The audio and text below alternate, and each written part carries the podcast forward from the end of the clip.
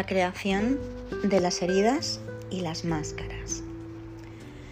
Vamos a ver qué ocurre. Cuando un, bebé nace, sabe en lo más profundo de su ser que la razón por la que se ha encarnado es la de ser el mismo, al vivir todas las diferentes experiencias de vida. Su alma, por otra parte, pues ha elegido a la familia y el medio ambiente en los que a desarrollarse pues con una finalidad muy precisa en su vida. Todos tenemos la misma misión al llegar a este planeta, vivir las experiencias una y otra vez hasta que podamos aceptarlas y amarnos a nosotros mismos a través de ellas.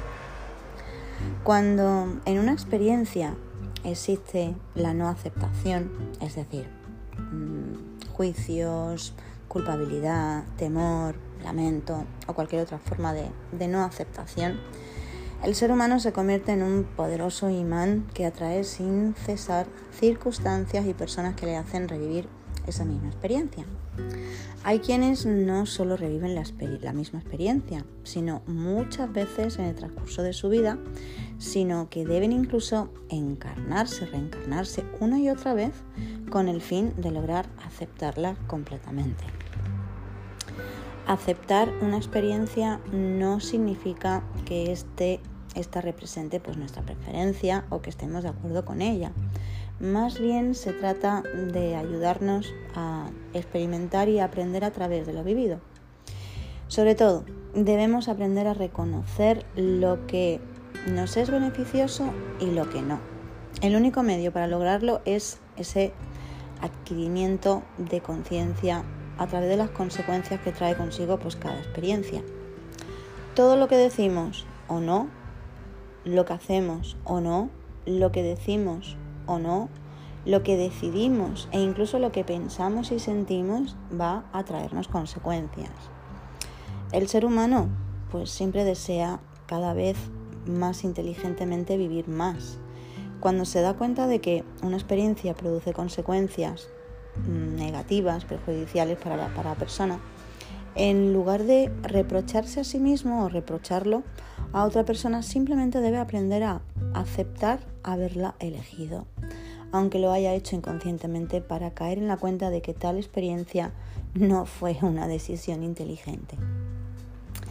De esto pues uno se acordará más adelante y así pues la experiencia se vive y se poco a poco se va llegando a la aceptación. Sin embargo, tienes que recordar que aunque te digas no quiero vivir más esto así, todo va a volver a comenzar de nuevo.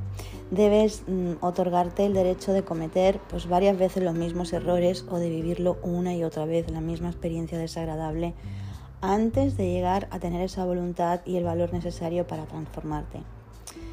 Y ahora, mm, puede ser que te preguntes, ¿por qué no lo comprendemos desde un principio? Sería mucho más sencillo, ¿cierto? Pues la respuesta es simple, por nuestro ego, que está sostenido pues por todas esas creencias que tenemos cada uno y nuestras ideas preconcebidas. Todos, como sabemos, pues tenemos muchas creencias que, que nos impiden ser lo que deseamos ser.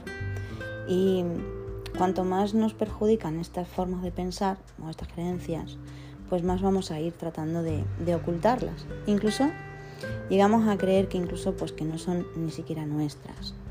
Ahora, poder superarlas, eso exige, por tanto, que nos reencarnemos en repetidas ocasiones.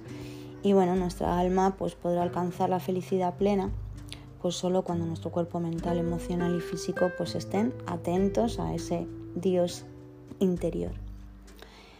Todo lo que se vive en la no aceptación se acumula a nivel del alma. Al ser pues esta alma inmortal pues regresa sin cesar en diferentes formas humanas y con todo ese bagaje que ha ido acumulando en su memoria de alma. Antes de nacer ya hemos decidido lo que deseamos venir a normalizar durante nuestra próxima reencarnación y encarnación. Y esta decisión y todo lo que hemos acumulado en el pasado que ya no se encuentra grabado en nuestra memoria consciente, es decir, o sea, que depende de nuestro intelecto, sino que en el transcurso de la existencia pues nos vamos haciendo gradualmente conscientes de nuestro plan de vida y de lo que debemos poner en orden. Esto tiene que ver también con el camino adecuado y con el Dharma. Cuando digo que algo no está resuelto, mm, me refiero siempre a una experiencia vivida en la no aceptación. Existe una diferencia entre aceptar una experiencia y aceptarse a sí misma. O sea, pongamos un ejemplo. A ver, una niña cuyo padre pues la rechaza porque deseaba un varón, por ejemplo. En este caso, pues aceptar la experiencia consiste en darle el derecho a su padre de haber deseado pues un varón y, de haber rechazado a su hija. La aceptación de sí misma consiste pues en cambio en darse cuenta eh, en, darse pues el derecho de reprochar a su padre y de perdonarse por haberle tenido resentimiento. No debe sustituir pues ningún tipo de juicio hacia su padre ni hacia ella misma, sino solo compasión y comprensión. Repito, compasión y comprensión por la parte que sufre en cada uno de ellos. Ella sabrá pues que esta experiencia pues completamente va a estar resuelta cuando una vez rechace a alguien sin condenarse a sí misma con mucha compasión y comprensión para ella misma. A ver, existe otra manera para comprobar mm, que este tipo de situación pues sea normalizado y vivido en la aceptación y es pues cuando la persona rechazada por, por ella pues no le guardas por resentimiento siendo a su vez pues incluso compasiva con ella, sabiendo que todos los humanos rechazamos a alguna persona en cierto momento de nuestra vida. Eso sí, no dejes que, que tu ego te juegue una mala pasada cuando trata por todos los medios de hacerte creer que ya está arreglada la situación. Eh, a menudo, pues para no tener que observarnos y no tener que, que vernos y perdonarnos, pues nos decimos, sí, sí, comprendo, comprendo que el otro actuara así. Y de este modo, pues bueno, pues nuestro ego intenta encontrar una manera pues oculta para hacer a un lado y, y ocultar pues de nuevo estas situaciones desagradables. Sucede, bueno, pues que entonces, pues que aceptamos una situación, una persona sin habernos perdonado o sin habernos concedido el derecho de, de sentirnos resentidos o, o de continuar resentidos con ella. Y bueno, a esto se le llama pues aceptar solamente la experiencia, repito. Es importante diferenciar entre aceptar la experiencia y aceptarse a una misma, a uno mismo. O sea, la última aceptación es aún más difícil de lograr ya que nuestro ego no desea admitir que todas esas experiencias difíciles que vivimos, pues bien, pues tenían como única finalidad mostrarnos que nosotros mismos actuamos de la misma manera con los demás. ¿Te has dado cuenta de que cuando acusas a alguien de algo en esa misma persona suele acusarte a ti de lo mismo? Mm, eso suele pasar. Y esta es la razón por la que es tan importante aprender a conocernos y aceptarnos en la mayor medida posible. Es lo que nos brinda la seguridad de que cada vez que vamos a vivir menos situaciones de sufrimiento y a nadie más que a ti te, te compite y te, te compromete a, a decidir pues ser dueño de tu vida en vez de que tu ego pues te vaya controlando. Hacerle frente pues a todo esto pues exige muchísimo, muchísimo valor porque inevitablemente vamos a, tocar antiguas heridas que pueden hacernos sufrir mucho y sobre todo si son heridas que venimos arrastrando desde hace pues, varias vidas. Cuanto más sufres a causa de una situación o con una persona determinada, de más lejos viene el problema. Ahora, para ayudarte, pues puedes contar con tu Dios interior, que es el omnipresente, el que todo lo sabe y todo lo conoce. Ese omnipresente, el que se encuentra en todo lugar, y el omnipotente, que es el todopoderoso. Y esta omnipotencia que está siempre presente y que opera dentro de ti, actúa de tal forma que además guía a las personas y a las situaciones, pues hacia lo que necesitan para crecer y evolucionar de acuerdo pues con ese plan divino de vida que se ha elegido antes de, del nacimiento de cada uno. Antes de nacer, pues tu, tu Dios interior atrae a, a tu alma hacia lo que es el medio ambiente y la familia que, que vas a necesitar pues para para esa vida siguiente. Y esa atracción es como magnética y todos los objetos también están determinados por una parte por aquello pues que aún no has logrado vivir en el, amor y en la aceptación en tus vidas anteriores. Así que, por otro lado, por lo que tus futuros padres deben poner en orden a través de un niño, una niña como tú. Esto explica pues que los niños y los padres pues suelen tener las mismas heridas que curar. Al nacer, pues no eres consciente de todo ese pasado, ya que te concentras principalmente pues en tus necesidades de alma, pues la cual desea que te aceptes junto con tus experiencias, defectos, también las potenciales, tus, tus virtudes, tus debilidades, tus deseos, tu personalidad. Todos tenemos estas necesidades. Ahora, poco después de nacer, nos damos cuenta de que cuando nos atrevemos a ser nosotros mismos, comenzamos a alterar el mundo de los adultos y, el de los que están cerca de nosotros. Y ahí es cuando deducimos que no es bueno ni correcto ser naturales. Y bueno, este doloroso descubrimiento pues nos provoca, sobre todo en el niño interior, pues crisis de ira que llega a ser pues llegan a ser incluso frecuentes y que nos vemos incluso pues obligadas a, a creer que son normales estos episodios pues, se conocen como lo que son crisis de la infancia, ¿no? De ahí vemos esas crisis de la adolescencia, que también se repiten en los adultos y cuando somos adultos. Y es posible incluso que, que lleguen a ser normales para los humanos, pero ciertamente no son naturales. El niño que actúa naturalmente es equilibrado y tiene el derecho a ser él mismo y no pasa por este tipo de crisis. Ahora, por desgracia, ese tipo de niño natural casi ya no existe. También he observado que más bien la mayoría de los niños pasan por las siguientes cuatro etapas. Después de conocer la alegría de ser el mismo, que en la primera etapa de su existencia, pues ahí conoce el dolor de no tener el derecho de ser el mismo, que es la segunda. Primero tiene el derecho de ser su existencia, de ser su mismo, y luego conoce ese dolor de que no puede ser el mismo, Luego enseguida llega el periodo de crisis, la rebeldía, que es la tercera. Y luego con el objeto de reducir ese dolor de esa crisis de rebeldía, pues el niño se resigna y luego termina por creerse de nuevo una nueva personalidad para transformarse en lo que los demás quieren que sea.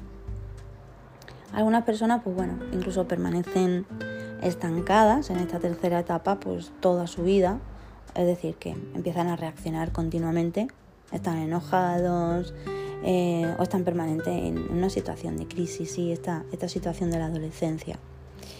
Y ahora, en la tercera y en la cuarta etapa es cuando creamos nuestras numerosas máscaras, ¿sí? todas esas nuevas personalidades que sirven para, pues para protegernos del sufrimiento que vivimos en el transcurso de la segunda etapa.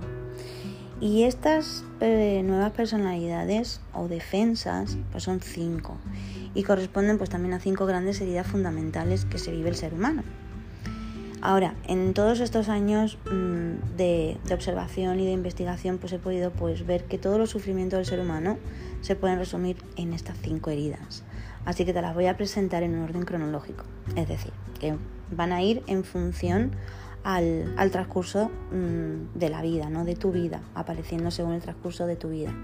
Primero es el rechazo, luego es el abandono, tercero es la humillación, luego la traición y como quinta la injusticia.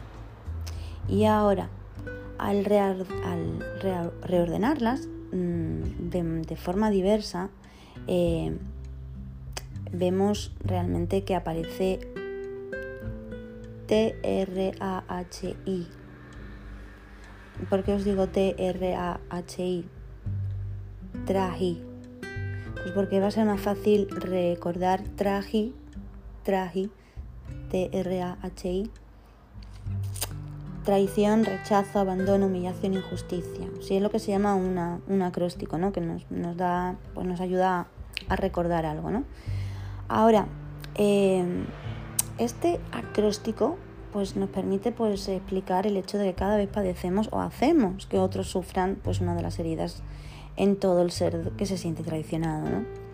no somos fieles a nuestro Dios interior ni a las necesidades de nuestro ser.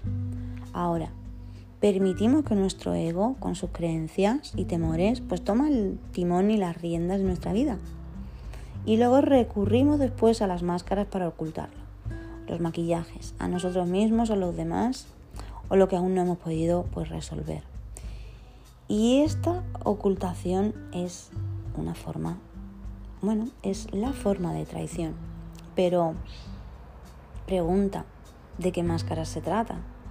Pues se trata de aquellas que acompañan a las heridas que precisamente estamos intentando pues enmascarar y tapar. Estas heridas y máscaras, pues bueno, se van a explicar pues más adelante en, en los próximos capítulos, pero la importancia de la máscara que se crea en función a la profundidad de la herida. Siempre la profundidad de la herida va a dar a la importancia de la máscara. Una máscara pues, puede representar a un tipo de persona con un carácter que le es propio, ya que según la máscara pues, ha creado pues, eh, determinadas creencias que le van a influir en esa actitud interior y el comportamiento de la persona.